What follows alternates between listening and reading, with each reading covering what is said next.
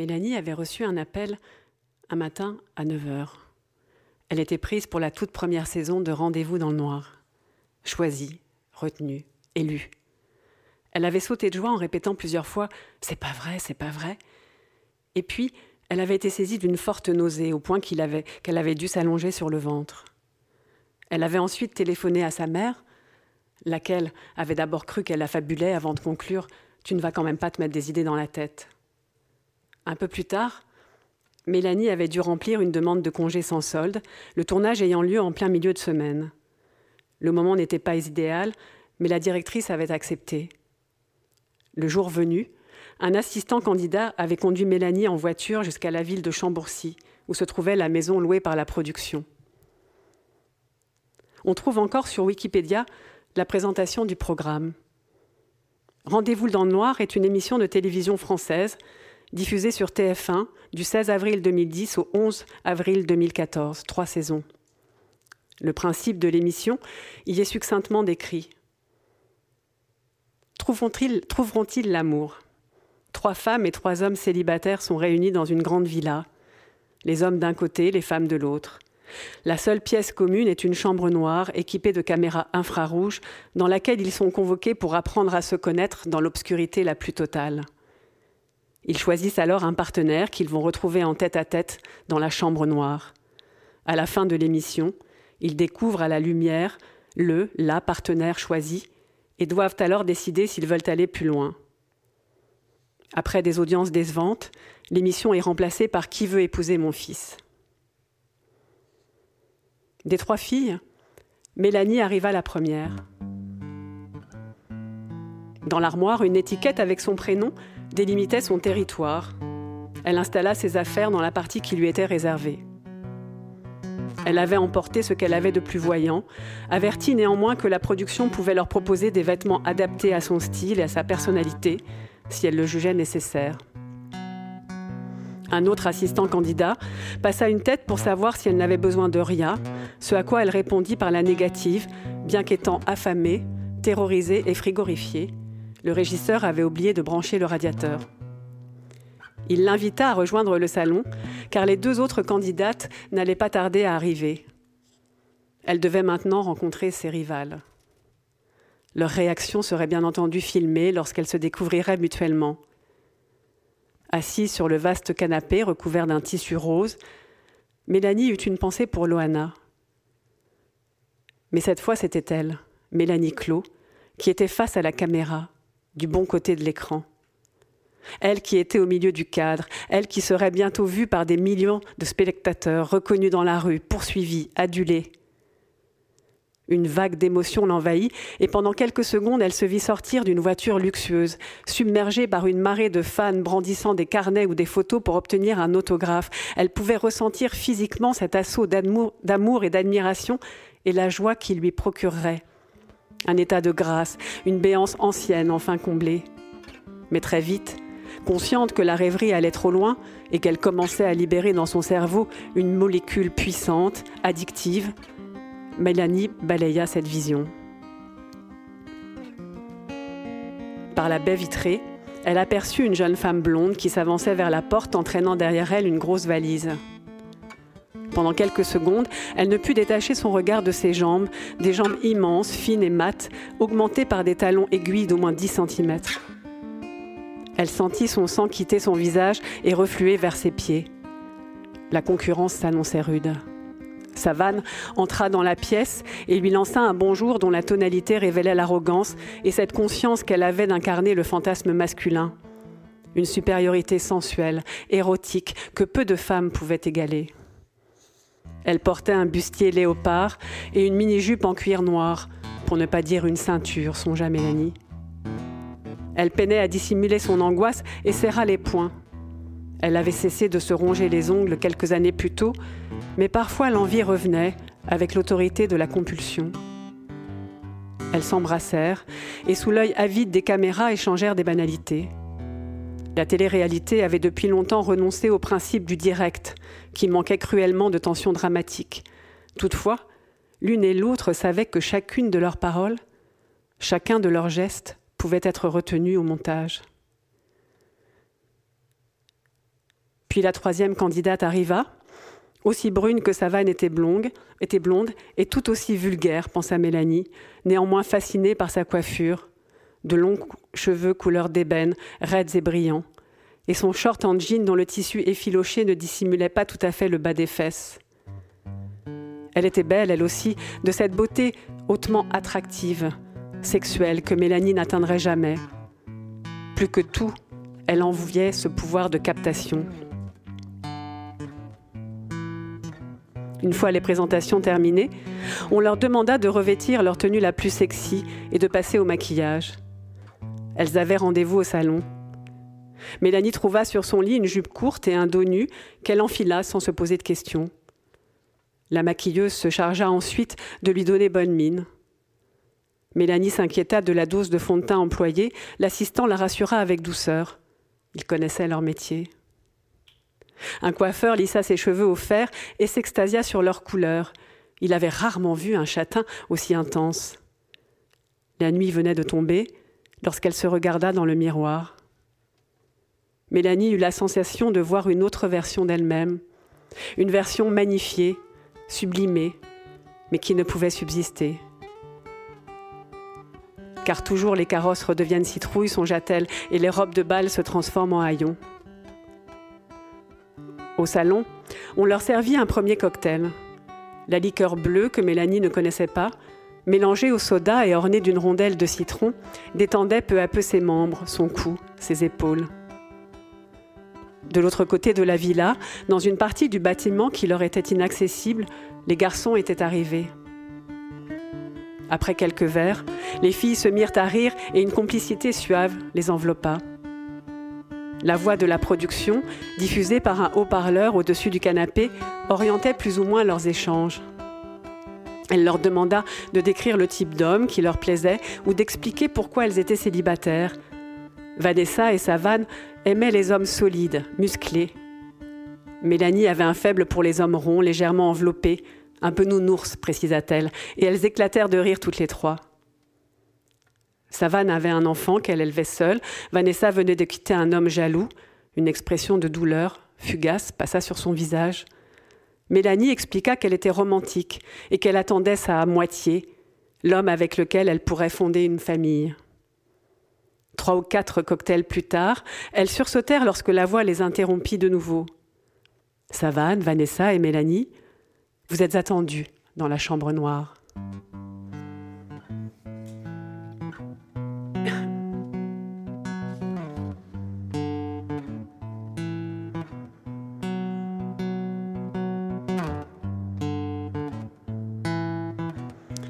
Mélanie n'avait pas imaginé que l'obscurité serait si dense. Elle avança à tâtons, les mains tendues devant elle. Elle rencontra un obstacle, comprit qu'il s'agissait d'un fauteuil et s'assit. Seuls étaient visibles aux quatre coins de la pièce les indicateurs lumineux des caméras infrarouges. Savane et Vanessa entrèrent après elle, elle les aida à repérer les fauteuils de part et d'autre du sien. Lorsque les filles furent installées, on fit entrer les garçons. Aussitôt, un parfum musqué fort se répandit dans la chambre. Jamais le noir ne lui avait semblé si noir. Chacun énonça son prénom, les filles d'abord, puis les garçons.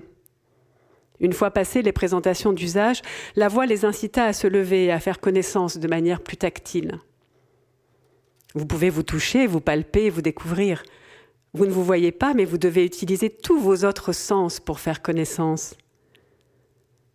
L'un des garçons s'approcha de Mélanie et l'enlaça par la taille. Le corps de la jeune femme se raidit. Johan perçut malgré tout le volume de ses seins et pour en chercher confirmation la serra un peu plus contre lui. Lorsqu'il plongea le nez dans son cou pour respirer son odeur, elle ne put réprimer un mouvement de recul. Oula, farouche la donzelle s'exclama-t-il un peu trop fort. La voix intervint. Mélanie, n'hésitez pas à faire connaissance avec vos prétendants. Juste à côté d'elle, elle entendit des soupirs et des gloussements. Savane et Carmelo s'étaient rapprochés de manière significative. Johan, refroidi, la contourna pour rejoindre Vanessa. Pendant le reste de la séance, les filles et les garçons se touchèrent, se respirèrent, se caressèrent. Les trois garçons s'étaient regroupés autour des deux autres filles, les mains s'aventuraient, flâneuses et sensuelles. Il s'agissait de se séduire, de s'amadouer, car leur sort en dépendait. Autour d'elle, Mélanie pouvait sentir les effluves de transpiration mêlés aux différents parfums. L'odeur du désir, puissante, acre, avait envahi peu à peu la pièce. Quelques minutes avaient suffi pour la reléguer hors du jeu. À plusieurs reprises, la voix demanda aux garçons de s'approcher d'elle, ce qu'ils firent, sans plus jamais la toucher. Après un temps infiniment long qu'elle n'aurait su évaluer, au montage la séquence ne durerait qu'une dizaine de minutes, la voix leur ordonna de sortir de la chambre noire et de regagner leurs espaces respectifs. Plus tard, dans le confessionnal, alors que chaque garçon devait annoncer face à la caméra quelle jeune femme il souhaitait retrouver en tête à tête, Mélanie ne fut choisie par aucun. Elle quitta le jeu le lendemain, raccompagnée par un assistant candidat. La production l'avait autorisée à garder la jupe et le dos nu et lui avait remis, non sans emphase, une palette de maquillage offerte par la marque de cosmétiques qui, sponsorisait l'émission. Dans la voiture, elle pleura un peu.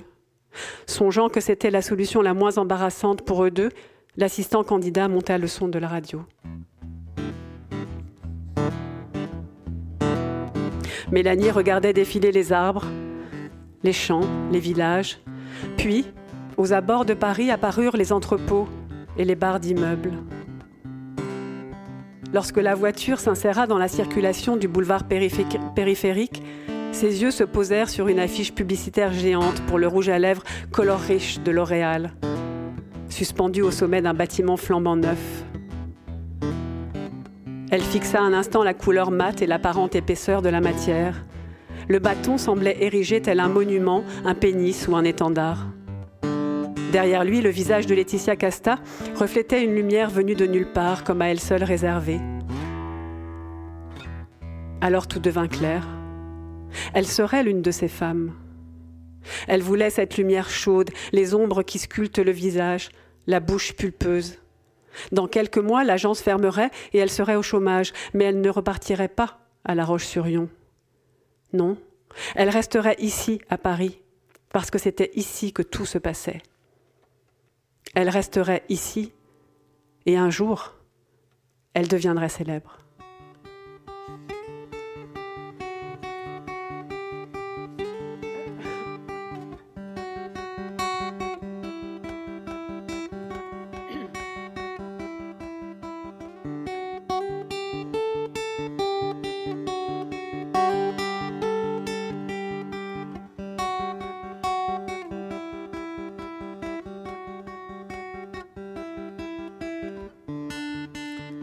L'ennui prenait des formes étranges, masquées.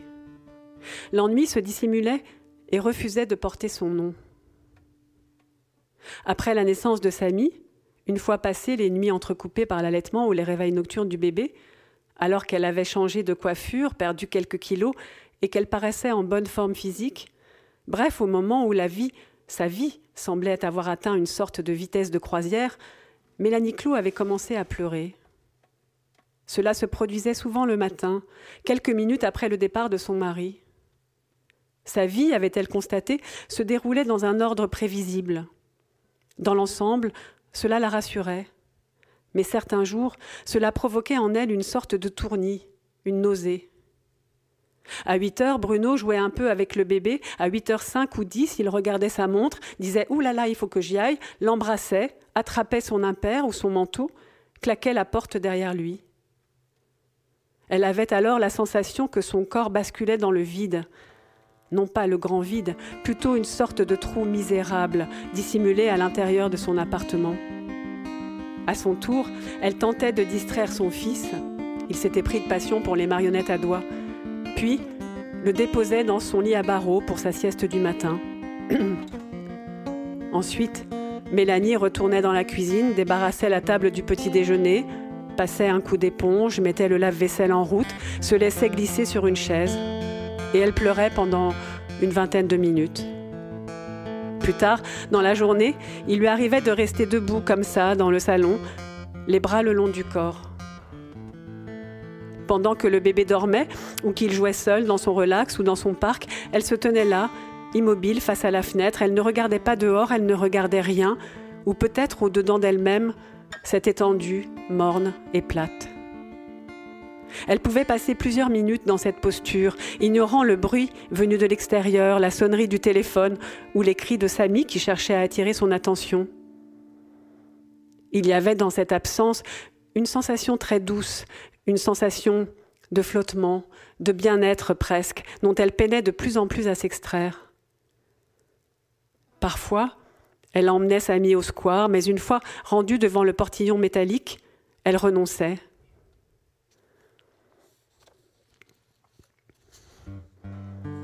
Mélanie Clot avait passé une partie de sa grossesse à regarder les anges de la télé-réalité. La première saison, diffusée durant l'hiver 2011 sur une chaîne de la TNT, avait rencontré un important succès. D'anciens candidats de télé-réalité avaient été sélectionnés pour ce nouveau programme, parmi lesquels elle avait aussitôt reconnu Stevie, l'une des figures emblématiques du premier loft. Il n'était plus le garçon de 20 ans aux cheveux peroxydés qu'elle avait vu rire et pleurer. Il avait survécu et il avait vieilli. Les autres avaient été choisis pour leurs prestations notoires dans Secret Story ou L'île de la Tentation, autant de programmes qui avaient marqué la jeunesse de Mélanie et dont elle n'avait rien raté. Marlène, Cindy, Diana, John David, elle les connaissait tous. Ils avaient eu cette chance une première fois, ils avaient été vus et aimés par le public, et on leur offrait là une seconde chance, un second départ, l'occasion de poursuivre leur carrière ou de la renforcer. Mais elle, la Mélanie de Rendez-vous dans le Noir, dont l'apparition avait été trop brève pour laisser une quelconque trace, personne n'était venu la chercher. Personne ne lui avait proposé de partir dans cette magnifique villa de Beverly Hills afin de réaliser son rêve et devenir célèbre, car telle était la promesse des anges. Personne n'avait pensé à elle, car tout le monde l'avait oubliée.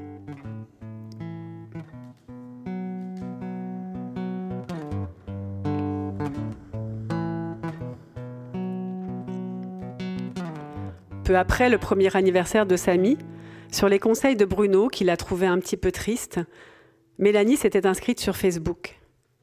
Bruno avait insisté, Facebook explosait en France et partout dans le monde. Il était temps qu'elle s'y mette.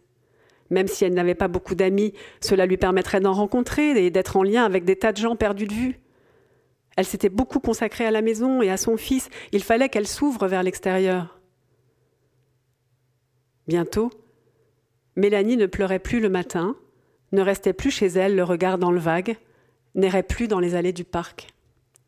Chaque sieste et chaque moment de pause lui permettait de se connecter sur son compte. Elle avait de nouvelles relations, elle postait des photos, des commentaires, elle likait les images et les commentaires postés par d'autres, elle regardait des gens vivre et donnait à voir le meilleur d'elle-même. Pendant plusieurs mois, cela avait suffi à combler cette sensation de manque.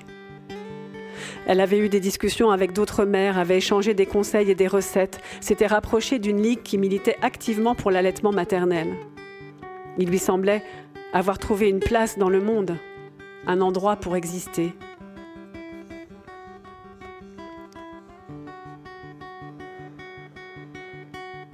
Lorsqu'elle fut de nouveau enceinte, Mélanie dut rester allongée pendant plusieurs semaines afin d'éviter un accouchement prématuré. Des contractions nombreuses avaient alarmé son, gynécologue. Sur sa page Facebook, elle préféra omettre ce contretemps qui ne lui semblait pas conforme à l'image qu'elle se faisait d'une super maman. Une super maman vivait une grossesse sans l'ombre d'un problème, repeignait elle-même la chambre du bébé et accrochait les rideaux perchés sur un escabeau et les bras en l'air trois jours avant son accouchement. Elle continua néanmoins de communiquer sur le réseau social, cherchant des conseils sur l'accueil d'un petit frère ou d'une petite sœur par le premier enfant, les meilleures marques de siège auto, les problèmes dentaires liés à l'utilisation prolongée de la tétine ou d'autres sujets d'intérêt variable, elle en convenait, et surtout conjoncturels. Le temps passait vite. Il lui arrivait de participer à des conversations sur l'allaitement ou sur les modes de garde, mais l'agressivité croissante observée sur le réseau social la décourageait. Mélanie ne supportait pas le conflit. Elle rêvait d'un monde de solidarité, et d'échanges, un monde dont elle serait la reine.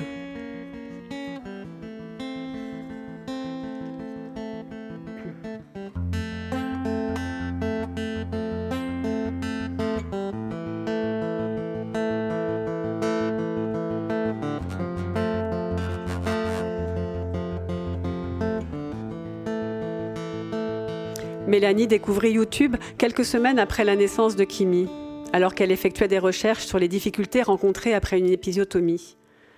Des mamans comme elle partageaient leur expérience à travers des vidéos. Avec un téléphone portable ou une petite caméra, elle se filmait face à l'objectif et se confiait comme elle l'aurait fait dans le confessionnal du Loft ou d'une autre émission de télé-réalité. Mélanie s'abonna à deux ou trois chaînes. Ses mamans lui ressemblaient. Elles avaient le même âge qu'elle, les mêmes préoccupations. Elles étaient jolies et soignées. Voir ces jeunes femmes maquillées avec goût, les ongles faits, les cheveux lisses et brillants, lui procurait un plaisir simple, immédiat, et une forme de réconfort. Certaines donnaient leurs astuces ou leurs recettes. Mélanie aimait attribuer des likes et les féliciter grâce aux émoticônes. Émoticônes bravo, émoticônes merci, fleurs, fleurs, fleurs, cœur, cœur, cœur. Elle trouvait ces femmes émouvantes et valeureuses. Elle lui donnait du courage pour affronter la journée. Grâce à l'algorithme, Mélanie découvrit de nouvelles chaînes et de nouvelles vidéos. Elle aimait tout ce qui était vrai, tout ce qui racontait des vies comme la sienne et pouvait lui donner le sentiment d'être moins seule. L'algorithme l'avait bien compris. Peu à peu, elle délaissa son compte Facebook et au profit de YouTube qui lui semblait plus ouvert et plus créatif. YouTube était un monde à part, un monde généreux, providentiel et accessible à tous. Samy venait d'entrer à l'école maternelle et Kimi était un bébé sage qui dormait beaucoup. L'ordinateur restait allumé du matin au soir, Mélanie s'asseyait devant l'écran plusieurs fois par jour, souvent sans but précis. Elle vagabondait sur la plateforme, passait d'une suggestion à l'autre, finissait toujours par trouver une information, une image, une histoire qui l'intéressait. Peu après le deuxième anniversaire de Kimi, Mélanie découvrit Minibus Team. Le papa de deux petites filles, apparemment séparées de leur maman, avait créé une chaîne qui leur était consacrée, dont le nombre d'abonnés augmentait de jour en jour. Tout avait commencé par une vidéo de l'aîné déballant et goûtant des des bonbons multicolores et d'autres friandises de la même marque, qui avait aussitôt suscité quelques milliers de vues. Puis, l'aînée avait été rejointe par la cadette, le papa avait multiplié les déballages de cadeaux et le nombre d'abonnés avait grimpé. À en croire ces images, les filles, de plus en plus gâtées, avaient l'air de bien s'amuser. Pendant quelques mois, Mélanie s'était contentée d'observer comment le papa filmait les filles, à quelle fréquence et avec quel scénario, ce qui marchait, ce qui ne marchait pas. Ce qui plaisait aux enfants, au point qu'ils regardaient sans doute dix fois la même vidéo, et ce qui leur plaisait moins. Elle poursuivit ses recherches par un tour d'horizon de ce qui existait ailleurs, notamment aux États-Unis et dans les pays anglophones, où les chaînes d'enfants étaient déjà nombreuses. Kimi n'avait pas encore trois ans lorsque Mélanie posta sa première vidéo sur la plateforme. Elle avait élaboré sa propre stratégie. Il fallait avancer en douceur, créer de l'attachement, de l'identification, avant d'envisager l'introduction des marques et des produits. C'est pourquoi elle avait d'abord filmé Kimi habillée d'une ravissante robe mauve, assise comme une grande sur le canapé, en train de chanter une comptine que Mélanie lui avait apprise. La petite joignait parfaitement les gestes à la parole, le lapin à ses grandes oreilles, le vilain chasseur avec son fusil. Elle était adorable. La séquence d'une cinquantaine de secondes n'était rien d'autre que le partage d'un moment intime, familial et émouvant. Mélanie avait posté la vidéo accompagnée d'un court commentaire. Petite fille chante et mime le lapin et le chasseur. La vidéo avait fait quelques milliers de vues. Encouragée, Mélanie avait continué de filmer sa fille en train de chanter. Pirouette cacahuète, une souris verte, les petits poissons dans l'eau. Pour son âge, Kimi parlait et chantait très bien. Les paroles étaient parfaitement articulées et elle accompagnait les chansons de mimiques et de gestes irrésistibles. Mélanie avait eu ensuite une judicieuse idée. Donner à Kimi des doudous, nounours, chiens, lapins, pour illustrer les comptines qu'elle chantait face caméra. Kimi jouait avec les pluches, leur attribuait des rôles, les faisait parler. Mélanie avait attendu d'avoir dépassé les 20 000 abonnés pour introduire les premiers déballages de jouets. Eux surprise, sucette choupa choups et pâte à modeler plaido. Un peu plus tard, Samy avait commencé à apparaître dans les vidéos et la chaîne initialement appelée Kim the Singer était devenue Happy Recré. Le frère et la sœur formaient une formidable équipe. Samy se montrait attentionné et protecteur, aidait Kimi à ouvrir les boîtes, les couvercles, lui expliquait les jeux, les gestes, les comptines. Kimi jouait à la grande, imitait son frère et riait de ses blagues. Le binôme était des plus attendrissants. Ensuite, tout était allé très vite. Le nombre d'abonnés et de vues n'avait cessé de progresser et YouTube avait adressé à Mélanie un message personnel pour expliquer les principes de la monétisation. Les marques avaient pris contact avec elle pour les placements de produits. Les colis avaient commencé d'envahir l'appartement et Bruno avait quitté son travail. Par la suite, ils avaient pu racheter l'appartement mitoyen pour s'agrandir et consacrer une pièce entière au tournage et au montage des vidéos. Grâce à ce studio intégré, les formats s'étaient améliorés. Pour rester les meilleurs, il fallait sans cesse se renouveler. L'ennui n'était plus qu'un mauvais souvenir.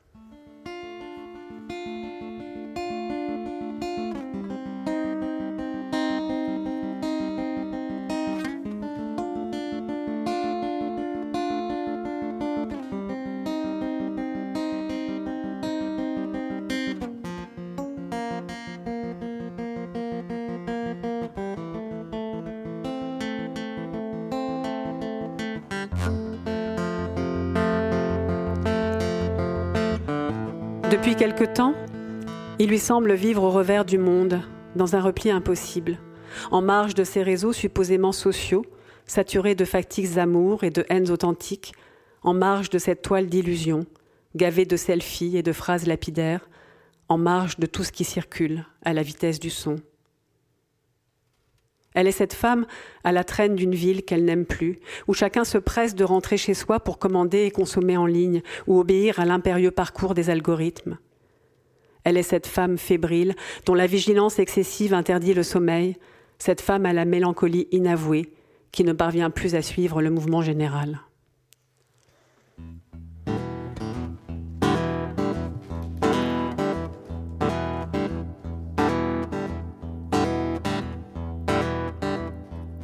Le corps change en échange de quoi?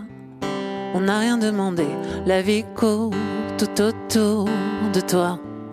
L'as-tu vu passer dans les rues? Les gens penchent la tête comme des fleurs fanées dans leur tête. Il y a des oiseaux qui veulent s'envoler. Tu vois, la vie moderne nous entraîne. On s'affiche comme des héros. On ne s'approche plus non, non, non, tu sais, la vie moderne me rappelle qu'on est tous des numéros. Et tu ne réponds plus quand le mien sonne. On n'aime plus les mêmes choses qu'avant. On s'en est lassé au placard. J'en ai vu des gens, des gens entassés. On dit toujours que tout va bien. Mais si tout va mal, on fait de ce mal un chemin, on s'habille. Tu, tu vois, la vie moderne nous entraîne. On s'affiche comme des héros, on ne s'approche plus. Non, non, non, tu sais, la vie moderne me rappelle qu'on est tous des numéros. Et tu ne réponds plus quand le mien sonne. Les jours tournent, un film que personne n'a le temps de regarder. Quand il est fini, on s'étonne. J'ai rien vu passer dans l'écran. Il y a des visages qui viennent défiler et leur solitude en bagage vient me hanter. Tu vois, la vie moderne nous entraîne. On s'affiche comme des héros. On ne s'approche plus. Non, non, non, tu sais La vie moderne me rappelle qu'on est tous des numéros. Et tu ne réponds plus quand le mien sort.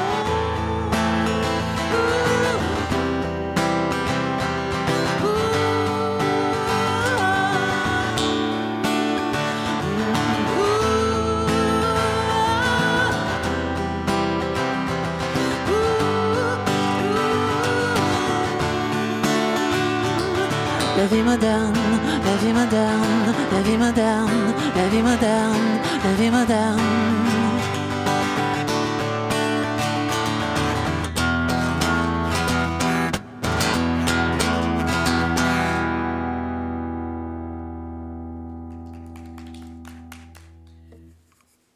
Un immense merci à la grande Sophie Delphine de Vigan pour cette chanson inédite, hein, il faut le dire, euh, mais alors tellement parfaite pour illustrer votre roman que j'ai l'impression que l'une a lu au-dessus de l'épaule de l'autre en créant sa, propre, euh, sa propre œuvre. C'est-à-dire que j'ai l'impression que Sophie lisait par-dessus votre épaule quand vous écriviez et que vous lisiez par-dessus la sienne quand elle écrivait cette chanson. Merci infiniment Sophie pour cette très très belle chanson. Et merci à vous, Delphine de Vigan, pour cette lecture de votre tout dernier roman, Les enfants sont rois, publié aux éditions Gallimard. Euh, on a la sensation d'avoir appris plein de choses en vous écoutant et en fait il se passe encore plein de choses dans ce roman. Ça n'est, j'ai envie de dire, que le début, ce que vous nous avez lu, euh, mais c'est un passage, des passages importants parce que vous êtes allé chercher la genèse d'un des personnages centraux euh, de ce livre, euh, qu'est Mélanie, deux femmes au cœur de ce roman et ses enfants rois quelque part entre les deux. Euh, on va en parler euh, dans un instant. Euh, les enfants sont rois, c'est un roman qui va se dérouler entre le début des années 2000 et 2030. Une petite anticipation sur un avenir, somme toute, très proche. vous nous expliquerez aussi peut-être pourquoi. Vous nous racontez, vous, avez choisi de nous lire ce passage de Mélanie avec sa fascination pour la télé-réalité au début des années 2000, euh, sa vie de maman peut-être un petit peu ennuyeuse, avec son besoin de trouver peut-être un sens à sa vie. Euh, pourquoi avez-vous choisi ce passage en particulier? Euh, oui, bah, effectivement, comme vous le disiez, parce que c'est probablement euh, un peu la, jeunesse de ce, personnage euh, dont j'ai tenté d'imaginer, de, fabriquer la trajectoire à, la fois intime, familiale. Le, roman commence quand elle, quand elle, est toute jeune fille, quand elle a 17 ans et qu'elle découvre ces images de Loft Story pour la première fois. donc sa trajectoire intime, familiale, mais aussi voilà, la situer dans son époque, la situer sociologiquement, etc. Et là, ça, me paraissait intéressant de, lire ces passages dans la mesure où effectivement, c'est un, des personnages centraux, si ce n'est le personnage central du roman. Et puis ces blessures aussi, ces blessures de jeune femme qui a besoin d'exister. Il y a une phrase qui aurait pu passer presque de manière anodine, mais qui, moi, m'apparaît terrible quand sa maman lui dit, quand elle est sélectionnée pour ce jeu, euh, euh, ne va pas t'imaginer des choses. Euh, j'ai le sentiment que là est une des blessures fondatrices de Mélanie aussi. Oui, on peut le dire. C'est-à-dire que sa, mère s'adresse toujours à elle par des phrases qui commencent par tu et qui comportent toujours une négation. Et, euh, donc, euh, tu ne vas pas ceci, tu ne vas pas cela, tu ne vas quand même pas imaginer que. Euh, et, ça fait vraisemblablement partie de, voilà de sa faille intime. Cette idée aussi qu'elle a été moins regardée que sa sœur, que sa sœur était celle qui faisait toujours tout parfaitement, celle qui dansait en première ligne au spectacle de fin d'année. Et donc, elle, a grandi en tout cas dans cette frustration et dans ce désir euh, de lumière qui est aussi euh, un désir d'époque. Euh, c'est-à-dire qu'avec avec l'arrivée du loft, je pense que pour beaucoup d'adolescents de, de, ou même peut-être de, plus jeunes spectateurs, tout d'un coup est, est apparue l'idée qu'on pouvait devenir célèbre simplement en participant à une émission de, télé-réalité, sans, sans, sans, être un créateur, sans être un musicien, sans être un chanteur. Il suffisait d'être, en fait, de, se laisser enfermer, entre guillemets, dans un espace clos et, d'avoir. Euh, il suffisait d'avoir une personnalité suffisamment forte pour devenir une star, en fait. Et donc, elle, elle, a cru à ce, elle a cru à cette illusion, elle a cru à ce rêve. Ah, c'est une sorte de conte de fées moderne, d'une certaine manière. Alors, ce qui est terrible, c'est qu'au-delà du besoin de célébrité, on a le sentiment, euh, au fur et à mesure qu'on rentre dans, ce roman, que plus même que la célébrité en elle-même, c'est le fait tout simplement d'exister. C'est-à-dire que la nécessité euh, de vivre à travers YouTube, les réseaux sociaux, quels qu'ils soient, ça n'est même plus être célèbre en fait, c'est juste dire je suis là, j'existe. Oui, c'est cette idée euh, que finalement chacun a droit peut-être à une sorte de, public, d'audience invisible. C'est-à-dire que euh, dès lors qu'on ouvre un compte sur YouTube, sur Instagram, il y a évidemment les gens que vous connaissez qui s'abonnent à votre compte. Et puis il y a aussi un certain nombre de gens qu'on ne connaît pas. Et donc, euh, il me semble que ça peut satisfaire ce, désir peut-être inavoué que nous avons tous à un moment donné d'être d'être suivis, d'être aimés, d'être admirés, y compris par des gens que nous ne connaissons pas. Alors on l'a entendu dans, l'extrait que vous avez lu, elle va, créer cette chaîne YouTube euh, à Pirécré avec ses deux enfants. Et jusque jusqu'à ce passage, en fait, on a l'impression que tout se passe bien, tout est formidable. Euh, euh, voilà, c'est un conte de fées qui devient réalité. Euh, sauf que assez vite dans ce roman, le roman va prendre des accents de, roman noir, hein, d'une certaine manière. il va y avoir un enlèvement et va entrer en scène une autre femme qui est presque l'autre face d'une même pièce, hein, d'une certaine manière, parce que Clara Roussel, donc, qui est une enquêtrice et qui va rentrer dans la vie de, Mélanie, elle a grandi euh, de façon très différente. Euh, c'est vraiment l'antithèse, c'est-à-dire sans télévision, avec des parents militants. Euh, parlez-nous un petit peu de Clara Roussel, dont, vous avez un petit peu lu un passage sur la fin aussi. Oui, bah oui en effet, c'est une femme, elle est un petit peu plus jeune, elle a deux ans de moins, et puis elle a surtout effectivement reçu une éducation très différente. Euh, voilà, comme vous le disiez, par des parents militants qui étaient devant le loft à déverser leur, leur poubelle devant le siège de, M6 pour protester contre l'avènement euh, de, de, euh, cette, de cette émission et de ce qu'elle représentait. ça, m'amusait de les construire un peu en opposition l'une par rapport à l'autre, mais au-delà voilà de, la de la facétie, il y, a, aussi que c'est une femme qui a choisi d'entrer dans la police judiciaire, donc elle travaille à la brigade criminelle, ce qui suppose évidemment un certain culte du secret, de la réserve, euh, qui convient d'ailleurs assez bien à sa personnalité. Euh, c'est vraiment une femme de, l'ombre, du retrait, qui est un petit peu d'ailleurs euh, en marge de sa propre vie. Autant Mélanie a une espèce d'adhésion comme ça immédiate et d'une certaine manière assez touchante, d'ailleurs je trouve à son époque, à l'égard de son époque, qui, qui, embrasse comme ça la vie, tout ce qui passe un peu à sa portée. autant Clara, pour des raisons aussi qui appartiennent probablement à son, à son histoire, se tient depuis, euh, depuis longtemps, euh, un peu comme ça, euh, à la lisière de, de, sa, propre, de sa propre vie. D'ailleurs, elle a une fonction au sein de la police que je ne connaissais pas, que j'ai découvert grâce à vous. Elle est procédurière et ça peut paraître assez rédhibitoire, mais finalement, on se rend compte, en tout cas à travers cette aventure, que c'est plus intéressant qu'il n'y paraît. Elle tient beaucoup à rester procédurière alors qu'elle a d'autres propositions. Qu'est-ce que ça veut dire Oui, le procédurier, donc euh, c'est un poste qui n'existe en tant que tel qu'à la brigade criminelle. Euh, donc c'est le, procédurier ou la procédurière est vraiment euh, le garant finalement de tout ce qui va atterrir sur le bureau du juge des, assises. donc il est garant de la, de la procédure, de sa fiabilité, de sa pertinence, de sa cohérence. C'est lui qui va gérer toutes les constatations sur la scène de crime, enfin lui ou elle, euh, qui euh, voilà est en charge de toutes les réquisitions qui sont faites euh, aux tiers, au laboratoire, etc. C'est vraiment lui qui va consigner au fond toutes les étapes de l'enquête, les raconter. Il est un peu d'ailleurs le, il est chargé du récit judiciaire. Un peu, c'est ce qui m'amusait, c'était aussi la proximité finalement avec le travail de, de l'écrivain. voilà, donc Clara, c'est une femme qui aime les mots depuis qu'elle est depuis qu'elle est petite fille. On se moque un peu d'elle d'ailleurs parce qu'elle a une façon de s'exprimer qui est un peu particulière euh, à, la, crime, on l'appelle euh, l'académicienne parce qu'elle reprend euh, ses collègues sur la manière dont ils s'expriment, mais parce que aussi la syntaxe, la grammaire induit évidemment beaucoup de choses dans, ce récit. donc voilà, c'est, ça, m'amusait de faire vivre ce métier qui est, qui est peu connu, mais qui est absolument central dans les enquêtes de droit commun à la brigade criminelle. Le, procédurier ou la procédurière, c'est vraiment le numéro 3 du, du, du groupe. c'est un, un personnage très très important dans l'enquête. Là où ça fait sens également, c'est qu'elle est extrêmement attentive aux détails. Euh, elle l'est avec les mots, elle l'est avec tout, et donc elle va se pencher sur cette enquête qui nécessite finalement de lire entre les lignes et d'essayer de, de, de, regarder un peu ce qui se passe derrière les coulisses. Elle a cette méticulosité et cette empathie qui va lui permettre de cerner ce qui se passe dans cette famille. Parce qu'évidemment, il y a les, paillettes, il y a le happy récré, donc cette récréation joyeuse qui est visible à tous.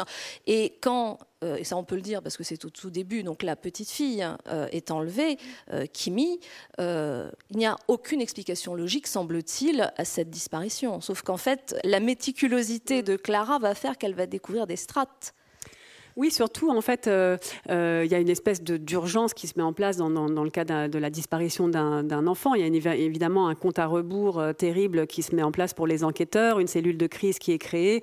tout ça, j'ai été très intéressée de me documenter, enfin qu'on me raconte à la brigade criminelle comment les choses se passaient. Et dans ce cas, d'habitude, la brigade criminelle travaille quand même essentiellement sur des, sur des homicides. Donc, bon, bah voilà, les gens, les gens sont morts. Là, il, y a un enjeu de vie ou de mort qui est très fort. Et Clara, en tant que procédurière, elle est un petit peu en décalage par rapport à l'enquête, puisque justement, elle est dans la procédure, elle est dans le récit. Donc, euh, c'est un temps qu'elle va consacrer euh, finalement à, enquêter sur quelque chose qui n'intéresse pas en premier lieu, et à juste titre, les enquêteurs. Euh, c'est sur le contenu de ces vidéos. C'est-à-dire qu'elle a une espèce d'intuition qu'au fond, c'est peut-être derrière ce décor, peut-être derrière ces paillettes, peut-être derrière ces, ces phrases enjouées, répétées à l'infini, peut-être qu'il y a quelque chose qui se cache, qui, qui, est euh, finalement euh, essentielle. Elle a une intuition qu'elle va suivre jusqu'au bout, euh, que, que quelque chose se joue dans ses vidéos et que peut-être la réponse est là. D'ailleurs, euh, il y a tout un passage où elle va euh, aller un soir en rentrant chez elle se, lancer dans, dans la quête de, de, ses vidéos sur, sur YouTube et puis en fait elle va y passer la nuit. C'est une sorte de, terrier du lapin blanc, hein, Alice qui va tomber dans un univers parallèle qu'elle ignore. Elle qui plus est, qui vient d'un monde où on ne s'intéresse pas euh, aux médias, elle va se rendre compte que, que, que, que les personnes auxquelles elle a affaire vivent dans un monde parallèle. Et je me suis dit, en, lisant ce passage où elle va plonger là-dedans, que c'est peut-être un peu ce qui vous est arrivé à vous en tant qu'écrivain quand vous avez découvert cet univers. Oui, tout à fait. Euh, c'est vrai qu'elle euh, elle, est ce personnage un peu candide qui découvre un autre monde et en même temps un monde qui est complètement à portée de main. C'est là le paradoxe finalement de cet univers euh, que, j'ai tenté de décrire. C'est qu'il est à la fois tellement exposé, surexposé, qu'il génère des millions de vues et que tout ça se passe semble-t-il, presque à l'insu de, euh, du reste du monde. Et euh, quand je m'en suis rendu compte, quand je parlais, euh, finalement, en général, je parle assez peu de mon travail, mais les quelques personnes à qui auprès de qui je m'en suis ouverte ne, connaissaient pas en fait l'existence de, ces vidéos. Et je me rends compte d'ailleurs maintenant que j'accompagne la sortie de ce livre que beaucoup de gens découvrent cet univers avec, avec le roman. Donc Clara, mm, en effet, elle, elle a suivi finalement, elle suit ce parcours qui a été le euh, c'est-à-dire à un moment donné d'allumer son ordinateur, de commencer par regarder une vidéo, puis une deuxième, puis une troisième. Il y a, je dois dire d'ailleurs, une certaine euh, fascination euh, face à ces contenus, une sorte de fascination répulsion. Et, donc, elle, découvre un univers un peu comme je, l'ai fait, c'est-à-dire en se disant sans cesse, mais il faut le voir pour le croire. Et euh, ça, ça a été vraiment pour moi une des grandes questions de l'écriture, de me dire est-ce que je vais pouvoir rendre compte euh, par le langage, par le roman, euh, de cette réalité? Comment je vais pouvoir fabriquer une fiction à partir de ça?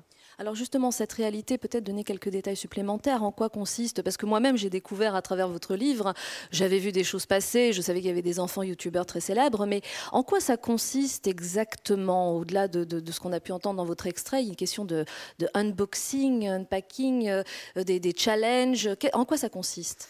Il y, a, toutes sortes de formats, parce que donc euh, ces vidéos existent, euh, et maintenant, beaucoup de familles se, développent ces contenus à la fois en France, en Europe, aux États-Unis. Ça existe vraiment partout, euh, partout dans le monde. Euh, pour l'essentiel, en tout cas, au départ, il s'agit de vidéos d'unboxing. Donc, il s'agit effectivement d'ouvrir, de, déballer. Les enfants face à la caméra ouvrent, déballent des cadeaux, des paquets, découvrent des produits, s'extasient évidemment sur les produits, euh, testent différents goûts pour une, une, pâte à tartiner ou des gâteaux ou des sodas, etc. Donc, c'est vraiment le, royaume, j'ai envie de vous dire, de, de la consommation, de la malbouffe, de la profusion. et puis, à partir de là, ces, ces, vidéos générant vraiment des, millions de vues dans certains cas, certaines familles en France, à l'étranger, ont diversifié les contenus, c'est-à-dire ont commencé malgré tout à, y apporter des petites variations scénaristiques, bon, assez simples, mais qui, voilà, qui permettent d'éviter un phénomène de, lassitude. Donc ce sont des petits scénarios, mais qui sont de toute façon consacrés à la consommation avec cette idée que acheter est le plus grand plaisir. Euh, voilà, posséder est la, plus grande source de joie qui puisse nous être offerte. Donc, il y a, ça va être consommer toute une journée des produits orange, aller dans un supermarché et acheter dans un temps record un certain nombre de produits. Euh, voilà, déballer, goûter euh, des produits et deviner quel est le produit de la marque et quel est le produit de la sous-marque, etc. Et, donc, ces vidéos, comme en plus les familles ont tendance à se copier un peu les unes les autres, elles existent, euh, elles sont reproduites à l'infini.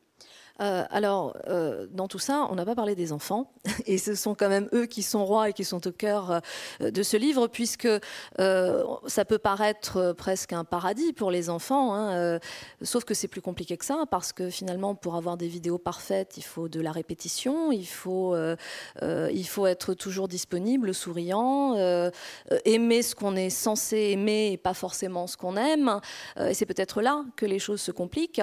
Il y a notamment un élément que j'ai trouvé à la fois tragique et fascinant, c'est euh, l'amour fou de la petite fille pour un de ses jouets alors qu'elle a tout, qui est son doudou sale, comme elle l'appelle. Elle aime son doudou sale.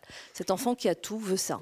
Oui, c'est ça. Bah, c'est quelque chose qu'on observe d'ailleurs assez souvent chez les enfants qui, choisissent parmi euh, leurs jouets, euh, heureusement pas aussi nombreux que ceux de, Kimi et Samy, euh, souvent le, jouet le plus abîmé, le plus moche, etc. Ce qui prouve bien au fond que voilà, l'attachement à un objet, il se, joue ailleurs. oui, cette petite fille qui croule littéralement sous les objets, dont la chambre est envahie de, de, de, produits dupliqués à l'infini, choisit voilà, son, son, son doudou sale, un petit chameau sale. Alors, euh, je parlais tout à l'heure de la nécessité d'exister à travers ces vidéos. On a vu aussi le, parcours de Mélanie. Euh, va s'instaurer aussi une manière de concevoir le monde et les sentiments et le rapport aux autres totalement euh, biaisé, si ce n'est faussé. si vous le permettez, je, lis un petit extrait. C'est Mélanie qui répond à Clara. la plupart des gens nous aiment, ils nous le disent, nous l'écrivent, ils font des centaines de kilomètres pour nous voir. C'est fou tout cet amour qu'on reçoit. Vous ne pouvez pas imaginer, mais récemment, il y a eu des rumeurs, des médisances. Et maintenant, certaines personnes nous en veulent, nous veulent du mal, parce qu'elles sont jalouses. Jalouses de quoi, Madame Clos demande-t-il aussi doucement que possible. De notre bonheur. Donc la, la notion de bonheur, alors d'abord le bonheur à tout prix, euh, parce que si on n'est pas heureux, euh, on n'existe pas, mais aussi le sentiment que euh, si les gens nous envoient des likes, des cœurs, etc., ça veut dire que tout va bien dans le meilleur des mondes, en fait. Oui, bah là c'est aussi toute cette illusion comme ça de de, euh, l'amour qui nous est euh, éventuellement euh, donné sur les sur les réseaux sociaux, tout, toute cette grammaire d'ailleurs, tout ce, vocabulaire de, du like, de, j'aime, j'adore, cœur, cœur, cœur, etc. Et de la part de gens qui, qui, qui, ne vous connaissent pas dans la plupart des cas. Et, et elle, elle, elle dans, cette manière qu'elle a justement d'adhérer sans, sans, réserve et sans doute sans discernement à son elle croit à cet amour, elle a besoin de cet amour. c'est comme une espèce de, retour sur investissement, de rétribution euh, euh, émotionnelle, affective qui, est, très forte, euh, à laquelle elle croit, de même que probablement elle, elle, croit, elle est persuadée qu'elle, fabrique le bonheur de ses enfants, que, faire de ses enfants des stars, des célébrités, leur offrir cet avenir radieux qu'elle est en train de leur construire, c'est la meilleure chose qu'elle peut faire. C'est, une femme aussi qui obéit à cette injonction euh, euh, qui, euh, qui est faite, notamment d'ailleurs à travers à travers Facebook, elle participe à un, défi qui s'appelle le Motherhood Challenge, à, cette, à, cette, injonction d'être une mère, d'être une mère parfaite. Et pour elle, être une mère parfaite, c'est offrir cette profusion de, de, de jouets et de satisfaction à ses enfants.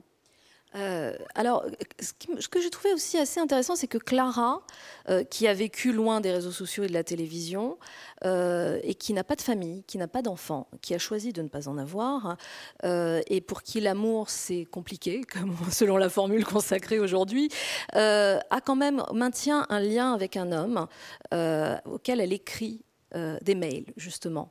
Et j'ai trouvé assez intéressant le fait qu'elle, qui est loin de tout ça, euh, le lien amoureux qu'elle entretient demeure quand même d'une certaine façon aussi un lien virtuel. C'est-à-dire qu'il y a peut-être quelque part un, petit point commun entre les deux, de vivre dans une forme d'illusion de ce qu'est l'amour véritable.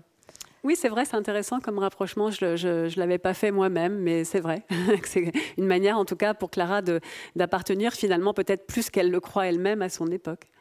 Euh, alors, il y a aussi un petit garçon dont on n'a pas parlé, qui est Samy, et qui est donc le frère aîné de Kimi, qui est enlevé. Et ce petit garçon euh, qui va euh, répondre aux questions de la police, et dont on a, parce que donc on parlera aussi de la, méthodologie, enfin de la manière dont vous racontez cette histoire. Il y a des procès-verbaux. il va raconter sa version à lui. comme un, un petit garçon qu'il est. Et c'est un peu le regard derrière les coulisses, Samy, c'est bien ça? Oui, bah c'est en même temps, euh, euh, c'est l'aîné des enfants. Il a, il a vraiment épouser, j'ai presque envie de dire, euh, une, cause, une conviction. Il a, il grandi avec, euh, euh, cette idée que, ce qui leur arrive est absolument merveilleux. moi, c'est vrai que voilà, ce qui m'interroge aussi, c'est quelle, est la possibilité pour ces enfants de, penser différemment, de, vivre différemment. Vraisemblablement, la, marge de manœuvre, elle est très, faible. Donc, ce, petit garçon qui reproduit finalement un, peu comme un perroquet les mots le vocabulaire, le langage, euh, à la fois de, des vidéos et à la fois celui de sa maman, euh, bah, au fond, quand on, quand on l'interroge pour savoir ce qui s'est passé, etc., on, devine à travers ce qu'il dit euh, un petit peu déjà une première vision un peu de, de l'envers de ce, de ce décor. Euh, ce qui est frappant, euh, euh, enfin, moi, en tant que romancière, ce qui, me passionnait, c'était d'essayer d'imaginer justement ce qui peut se passer dans une famille comme celle-ci, de, l'inventer et à travers la fiction, parce que j'ai foi dans la fiction, j'ai le sentiment de m'approcher de, quelque chose qui est peut-être, voilà, qui est peut-être au plus près de, ce qui peut se passer pour ces enfants et, et dans ces familles. Alors, euh, je disais tout à l'heure que ce, roman se déroule entre le début des années 2000 et jusqu'en 2030. Pourquoi avoir fait le choix d'anticiper un petit peu sur, euh, l'avenir euh, pour arriver au bout de cette histoire?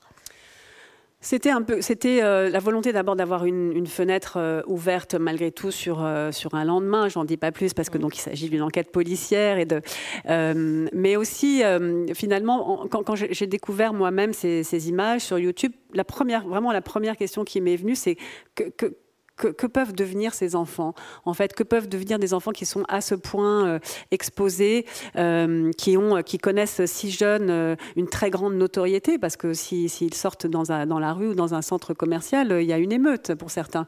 donc, qu'est-ce qui, qu'est-ce qui peut se passer dans la tête d'un enfant? Comment ça peut ensuite se, se, construire ou se déconstruire? Donc, voilà, il me suffisait de, de, tirer un petit peu le fil finalement de, notre époque, parce que cette projection euh, le, roman se termine en, 2031, vous l'avez dit, euh, elle, est vraiment dans la continuité de ce que, nous vivons euh, aujourd'hui. Mais voilà, ça, me permettait d'aller un peu plus loin et, qu'on retrouve les différents personnages du roman un peu plus tard et d'imaginer là aussi ce qui pouvait leur arriver. Alors, je parlais tout à l'heure de la manière dont vous racontez. donc, une narration, vous racontez euh, euh, la vie de Mélanie, euh, après on repart vers Clara, mais il y a ces procès-verbaux que moi je trouve très intéressants, parce qu'il y a quelque chose à la fois de très distancié, puisque c'est un procès verbal, mais en même temps finalement au fond des choses, puisqu'on est dans, dans l'essentiel. C'est quelque chose qui est venu naturellement au fil de l'écriture, ou c'est quelque chose que vous avez construit? Pourquoi avoir choisi cette forme-là? Euh, bah, En fait, dans la mesure où le, roman est construit comme un polar et que ça m'amusait de, flirter un peu avec ce, genre, comme j'ai pu le faire avec d'autres genres dans des précédents romans, euh, bah, oui, le, procès verbal, j'ai envie de vous dire, c'est un peu la clé de voûte de, l'enquête policière, mais euh, aussi parce que ça me permettait en effet de décrire, comme, le feraient probablement des enquêteurs dans une situation semblable, de, décrire un certain nombre de choses, d'écrire effectivement ces, ces vidéos, d'écrire cet univers d'écrire un peu cet écosystème qu'il y a euh, derrière ces vidéos, tous les enjeux aussi euh, économiques euh, au fond. donc oui, j'ai eu assez vite l'idée de, reproduire entre guillemets des procès verbaux. Alors je ne sais pas si les miens seraient tout à fait acceptés par la brigade criminelle, mais voilà, je, trouvais ça assez j'avais aussi une forme de, fascination en fait hein, pour ce euh, pour ce langage, pour euh, cette manière de présenter euh, de présenter les choses. Ensuite, voilà, plus tard dans les échanges que j'ai pu avoir aussi sur le roman, m'est venue à l'idée de, les dispatcher entre guillemets dans le texte et, d'articuler finalement un peu la, fiction autour de ces procès-verbaux. Euh, il y a un, passage euh, que j'ai trouvé très touchant où euh, la petite Kimi doit être filmée et c'est le moment où Mélanie n'a pas encore basculé à l'intérieur des vidéos et où sa petite lui demande si elle a peur d'être enfermée. Euh, il y a quelque chose de déchirant dans cette phrase. Tu as peur d'être enfermé, mais où ça? Et évidemment, elle montre euh, la caméra. Mais finalement, ça résume assez bien euh, votre propos, ce moment-là, où cet enfant, finalement, est celle qui dit la vérité, qui dit c'est un enfermement. Oui, peut-être que cette petite fille a l'intuition de ça. C'est-à-dire, en effet, comme au début, euh, Mélanie interagit avec ses enfants sans apparaître elle-même dans les, dans les vidéos. Euh, en effet, sa fille lui dit Mais pourquoi toi, tu viens pas devant la caméra? Tu as peur d'être enfermée. Euh, voilà, comme parfois les mots d'enfants, on, le sait, résonnent d'une manière très pertinente et, parfois nous, nous, questionnent. là, oui, elle dit quelque chose, peut-être une intuition qu'elle a, même si elle est une toute petite fille, de ce que ça peut, de ce que ça peut être et de ce que ça peut devenir. Qu'est-ce qui a euh, déclenché euh, l'envie chez vous de vous plonger euh, de façon aussi intense dans cet univers, vous qui êtes secrète, pudique et qui êtes loin des réseaux sociaux, vous vous êtes confronté à quelque chose qui, je, soupçonne, a dû presque vous faire violence, probablement à regarder ou à, vivre. Enfin, peut-être que j'extrapole, mais c'est ce que j'aurais deviné. Qu'est-ce qui vous a déclenché l'envie de vous plonger, de vivre avec ces personnages autant de temps qu'il a fallu pour écrire ce livre? En fait, c'est vraiment, je, suis tombée euh, par hasard euh, il y a maintenant un peu plus de deux ans sur un reportage qui, montrait euh, des, très jeunes enfants youtubeurs qui étaient accueillis dans un, dans un centre commercial justement pour une séance de dédicace, accueillis vraiment comme des, comme des stars internationales avec toute une ribambelle d'enfants surexcités à l'idée de, de, les voir, de les rencontrer. Et voilà, quelque chose comme ça de très étrange dans ces images qui, qui m'a interpellée. Et ensuite, c'est un fil que j'ai déroulé. J'ai à ce moment-là découvert l'existence de, ces chaînes, tout cet écosystème que j'évoquais à l'instant qu'il y a derrière. Et, euh, euh, oui, alors je dois dire que ça a été pour moi une immersion assez, euh, importante dans cet univers de, YouTube, d'Instagram. et en même temps assez fascinante, si vous voulez, parce que bien sûr qu'il y a des moments où il y a, une forme de, de, rejet, et si ce n'est de, dégoût, mais il y a des moments où j'ai tout à fait perçu, expérimenté euh, que, quel, type, enfin quel, contenu addictif aussi ça peut, être au fond.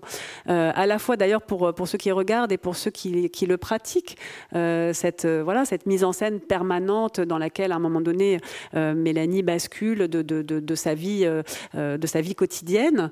Euh, c'est quelque chose dont, je peux percevoir aussi le, probablement le, plaisir immédiat que ça peut procurer, la manière dont ça peut combler aussi une, forme d'ultra-moderne solitude dans laquelle nous évoluons tous. donc, si vous voulez, je ne me sens pas si extérieure au fond à ça. c'est aussi une des raisons pour laquelle j'avais malgré tout envie de donner un peu une chance à ce personnage de, de euh, pas seulement de nous, de, nous tenir à distance, mais aussi par moments de, de nous toucher. J'avais envie qu'on puisse euh, qu'on puisse comprendre d'une certaine façon. La comprendre, oui, voilà. Euh, bah, parce que c'est un parce que c'est un personnage et que euh, voilà quand on est romancier on a on a envie quand même de pouvoir euh, euh, aimer ces personnages même même les plus même les plus bizarres même les plus antipathiques et puis peut-être aussi parce qu'elle est représentative, comme vous l'avez dit, de, de, son époque et que ce serait peut-être un peu facile de la pointer du doigt Oui, en tout cas, de, le, faire, euh, de le faire a priori. Oui, c'est une femme de son époque. Et d'ailleurs, dans les multiples questions que Clara se pose à son, à son endroit, c'est-à-dire, euh, elle se demande de temps en temps si cette femme n'est pas une victime de son époque, si cette femme n'est pas une redoutable femme d'affaires qui aurait tout simplement euh, parfaitement compris et maîtrisé ces nouvelles technologies. et puis, à un moment donné, elle se dit, mais peut-être que toutes ces questions n'ont pas de sens. Peut-être que finalement, elle est une femme de son époque, là où elle, Clara, est une femme qui a raté un, certain nombre de, de, marches ou de trains et, reste en retrait de, tout ça. Oui, parce qu'on l'a évoqué en filigrane, mais ça génère des millions. Hein. Quand ça marche, ça génère énormément d'argent. Et finalement, on a le sentiment que l'argent, c'est peut-être, c'est important, évidemment, mais ça vient en deuxième. C'est-à-dire que j'ai l'impression que l'amour du like est plus fort que l'amour de l'argent. Bah, c'est sans doute un peu les deux. Et euh, là aussi, finalement, moi, euh, ce qui m'intéressait, c'était de poser ces questions, de me les poser déjà jusqu'où, effectivement, euh, ce besoin de, reconnaissance, ce besoin d'être vu, ce besoin d'exister est à l'œuvre. à quel moment l'enjeu, les enjeux financiers qui sont énormes entrent en jeu et, prennent probablement ou pas le pas sur tout le reste. D'ailleurs, à, vrai dire, je n'ai pas la réponse. Je, l'ai peut-être pour mes personnages, mais dans l'absolu, je, ne l'ai pas. Euh, mais voilà, c'était une manière à travers le roman de, me poser en effet ces questions. Euh, et puis il y a la question euh, de l'enfance malmenée, blessée, qui revient. Ce n'est pas la première fois que vous la traitez. Je repense pour parler des plus récents, aux loyautés, mais il y en a eu d'autres. c'est quelque chose qui est conscient chez vous, c'est-à-dire que vous avez envie de vous arrêter sur les blessures de l'enfance, sur les failles, ou c'est quelque chose qui, qui vient avec l'histoire que vous portez? Je crois qu'au fond, ce qui m'intéresse vraiment euh, peut-être euh, le plus, et ce qui, euh, voilà, pour le coup, était vraiment une sorte de, motif récurrent dans mon travail, c'est l'idée des blessures invisibles, là, une forme de violence invisible, c'est-à-dire ce qu'on ne voit pas, ce qui n'apparaît pas, ce qui, ce qui n'est pas visible à l'œil nu, que ça concerne d'ailleurs les, adultes ou les enfants. Je pense par exemple aux heures souterraines qui, mettaient en scène une femme dans une grande souffrance à son travail, victime de, harcèlement. Euh, mais je, dois dire, oui, que ce thème de, l'enfance euh, abîmée, c'est un thème qui, est, revenu plusieurs fois aussi dans mon travail. Et là, en l'occurrence, je, ne m'en suis pas du tout rendu compte parce que euh, quand j'ai commencé ce roman, j'étais occupée par, par l'idée de décrire cet univers que, nous venons d'évoquer. j'étais occupée par l'idée de mettre en place un suspense, une, histoire, une tension dramatique autour de, cette espèce de, faux polar. et puis, c'est presque une fois que le livre a été terminé que je me suis suis rendu compte moi-même, je me suis dit, bah voilà, c'est encore une histoire finalement euh, d'enfants, euh, d'enfants abîmés. Euh, si vous deviez choisir, je sais que c'est horrible comme question et peut-être même bête, mais c'est pas grave, je vais la poser. Si vous deviez choisir entre Mélanie et Clara, parce que les deux sont, ont des failles très très grandes finalement, les deux sont douloureuses d'une certaine, chacune à sa manière. Si vous deviez en choisir une des deux, est-ce que vous avez une préférence?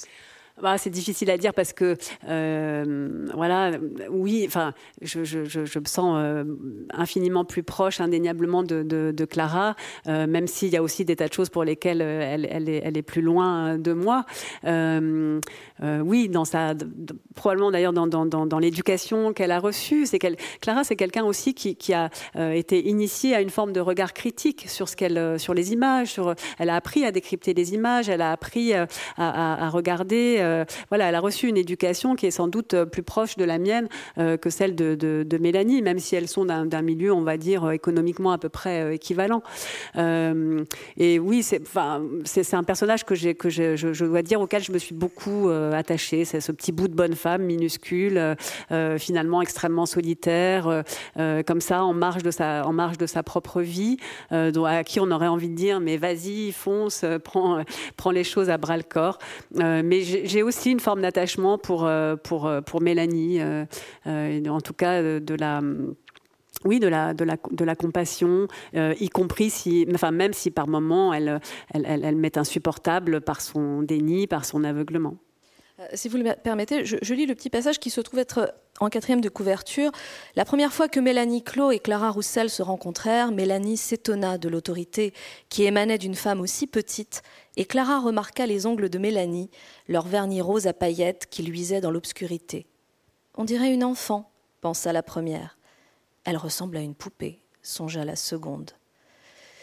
Même dans les drames les plus terribles, les apparences ont leur mot à dire.